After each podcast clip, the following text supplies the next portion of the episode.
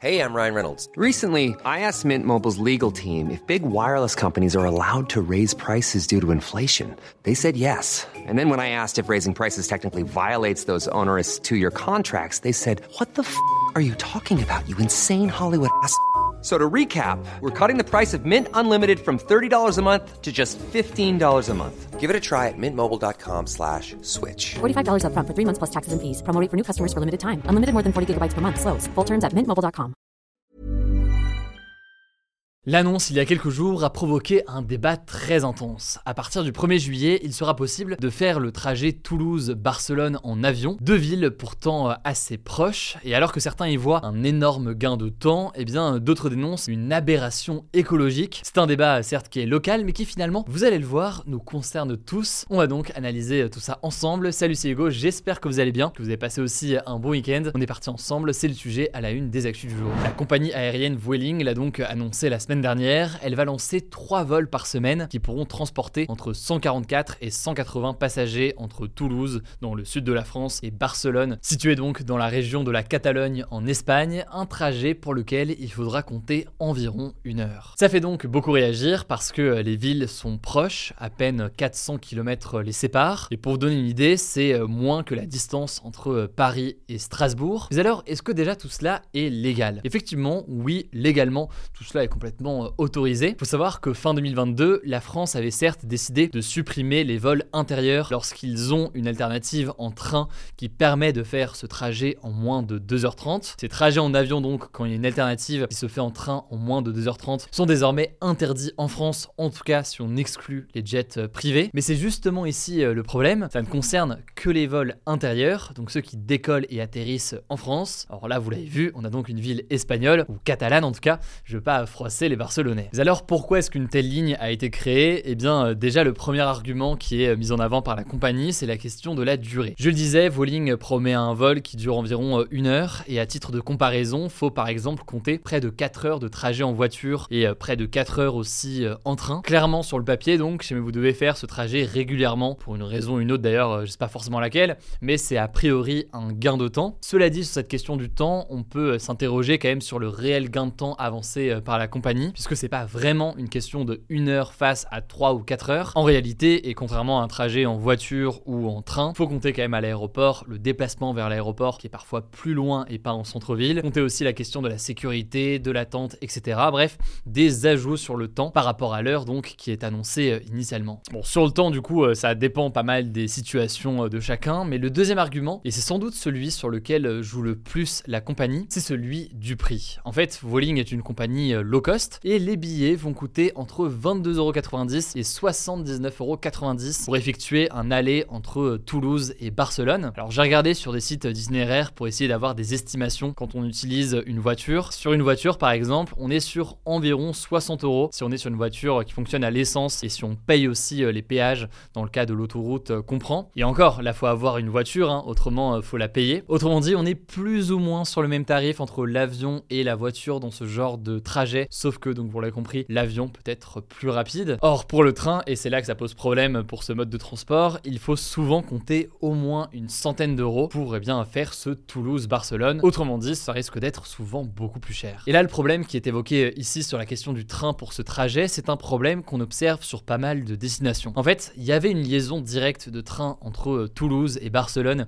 qui existait depuis 2013 et qui reliait donc les deux villes en 3 heures. Mais cette ligne a été arrêtée pendant le Covid en 2020 et elle n'a jamais repris, estimant en fait qu'elle n'était euh, pas rentable. En fait, il faut bien observer que ces derniers mois, ces dernières années, de plus en plus de compagnies se sont mises à proposer ce trajet euh, Toulouse-Barcelone, mais en autocar et le tout avec des prix vraiment bas, jusqu'à moins de 20 euros. Et donc ça a fortement euh, concurrencé le train qui ne représentait plus que 10% des parts de marché total de ce trajet, tout moyen de transport confondu. Pour résumer donc, la SNCF faisait voyager avec des trains à moitié vides et a préféré donc arrêter d'investir dans cette ligne. Mais le deuxième problème est aussi une question euh, peut-être plus d'ordre politique. En fait, les deux compagnies ferroviaires, la SNCF côté français et la Renfe côté espagnol, qui étaient donc partenaires lors de l'ouverture de cette ligne entre Toulouse et Barcelone, eh bien ce sont désormais des entreprises concurrentes. Je vous passe tous les détails, mais la SNCF n'a plus le monopole en France sur l'utilisation de ces lignes. D'ailleurs, la compagnie espagnole Renfe en a profité pour annoncer en début d'année que des trains espagnols allaient circuler sur les rails français entre Barcelone et Lyon ou encore entre Marseille et Madrid. Mais du coup, visiblement, l'idée de rétablir un partenariat entre les deux, alors qu'aujourd'hui il y a une forme de concurrence sur les rails français, eh bien ce n'est pas forcément à l'ordre du jour. Aujourd'hui, il est donc encore possible de faire Toulouse-Barcelone en train, mais faut compter près de 3h40, 4h, et le tout avec euh, une correspondance. Vous l'aurez compris, tout cela pose évidemment des questions d'un point de vue euh, environnemental. Faut rappeler que l'avion est le mode de transport le plus polluant, et c'est même d'ailleurs 100 fois plus d'émissions que le même trajet en train. C'est ce qu'indique en tout cas Yannick Seilman du think tank Shift Project. Autrement dit, l'un est beaucoup plus polluant que l'autre, mais dans la situation actuelle, dans le cas du train, vous l'aurez compris, pour ceux qui ont un budget plus faible, eh bien ça apparaît difficilement comme une alternative. En tout cas, si vous voulez plus d'informations, je vous mets des liens en description, je vous laisse avec Blanche pour les actualités en bref, et je reviens juste après.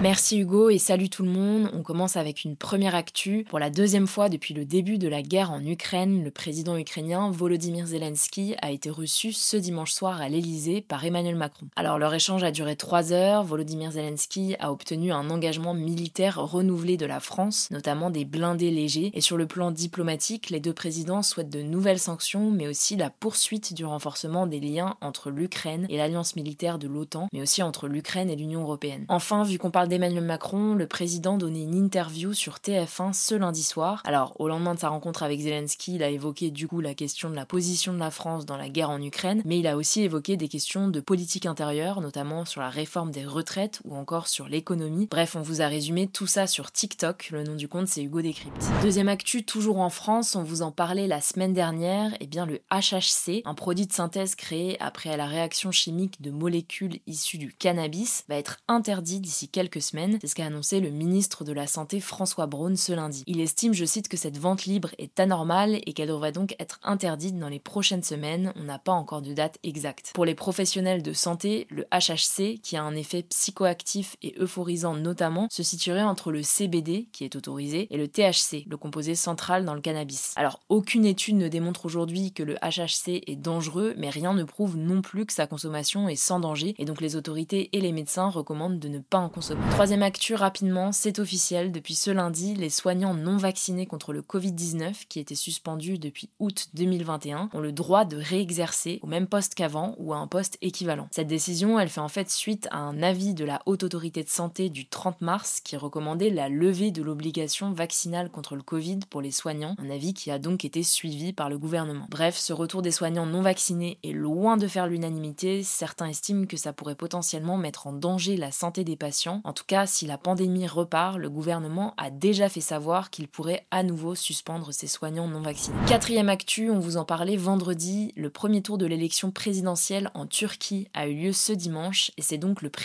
sortant Erdogan et son principal adversaire Kılıçdaroğlu qui représente une coalition de six partis d'opposition qui s'affronteront lors du second tour le 28 mai prochain. Selon les résultats provisoires du premier tour, Erdogan, qui est donc au pouvoir depuis plus de 20 ans, se situe juste sous la barre des 50% des suffrages, ce qui n'est donc pas suffisant pour être élu dès le premier tour. En tout cas, cette élection, elle est cruciale pour l'orientation politique et économique de la Turquie, notamment dans ses relations avec la Russie, le Moyen-Orient et l'Occident. On vous tiendra au courant. Et si vous voulez en savoir plus sur les enjeux de cette élection, je vous renvoie à nos actus du jour de vendredi. Cinquième actu, et c'est une autre élection à l'international qui a eu lieu cette fois-ci en Thaïlande. Le parti du Premier ministre sortant, qui s'appelle le Parti de la Nation thaïlandaise unie et qui est notamment soutenu par l'armée, a été battu aux élections législatives par deux partis d'opposition pro-démocratie. Le parti Move Forward, Aller de l'avant en français, a recueilli plus de 14 millions de voix. Alors, le parti soutenu par l'armée est issu d'un coup d'État qui a eu lieu dans le pays en 2014 et il faut savoir que les groupes de défense des droits humains l'accusent d'avoir mené une immense répression contre les leaders des manifestations pro-démocratie ces dernières années. Et donc tout ça, ça s'est traduit dans les urnes puisque la jeunesse s'est fortement mobilisée pour ces élections et de son côté, le leader de Move Forward, Pita Limjaromrat, a déjà déclaré, je cite, Je suis Pita Limjaromrat, le prochain premier ministre de la Thaïlande. Il est en train d'essayer de former une coalition avec d'autres partis, on vous tiendra au courant.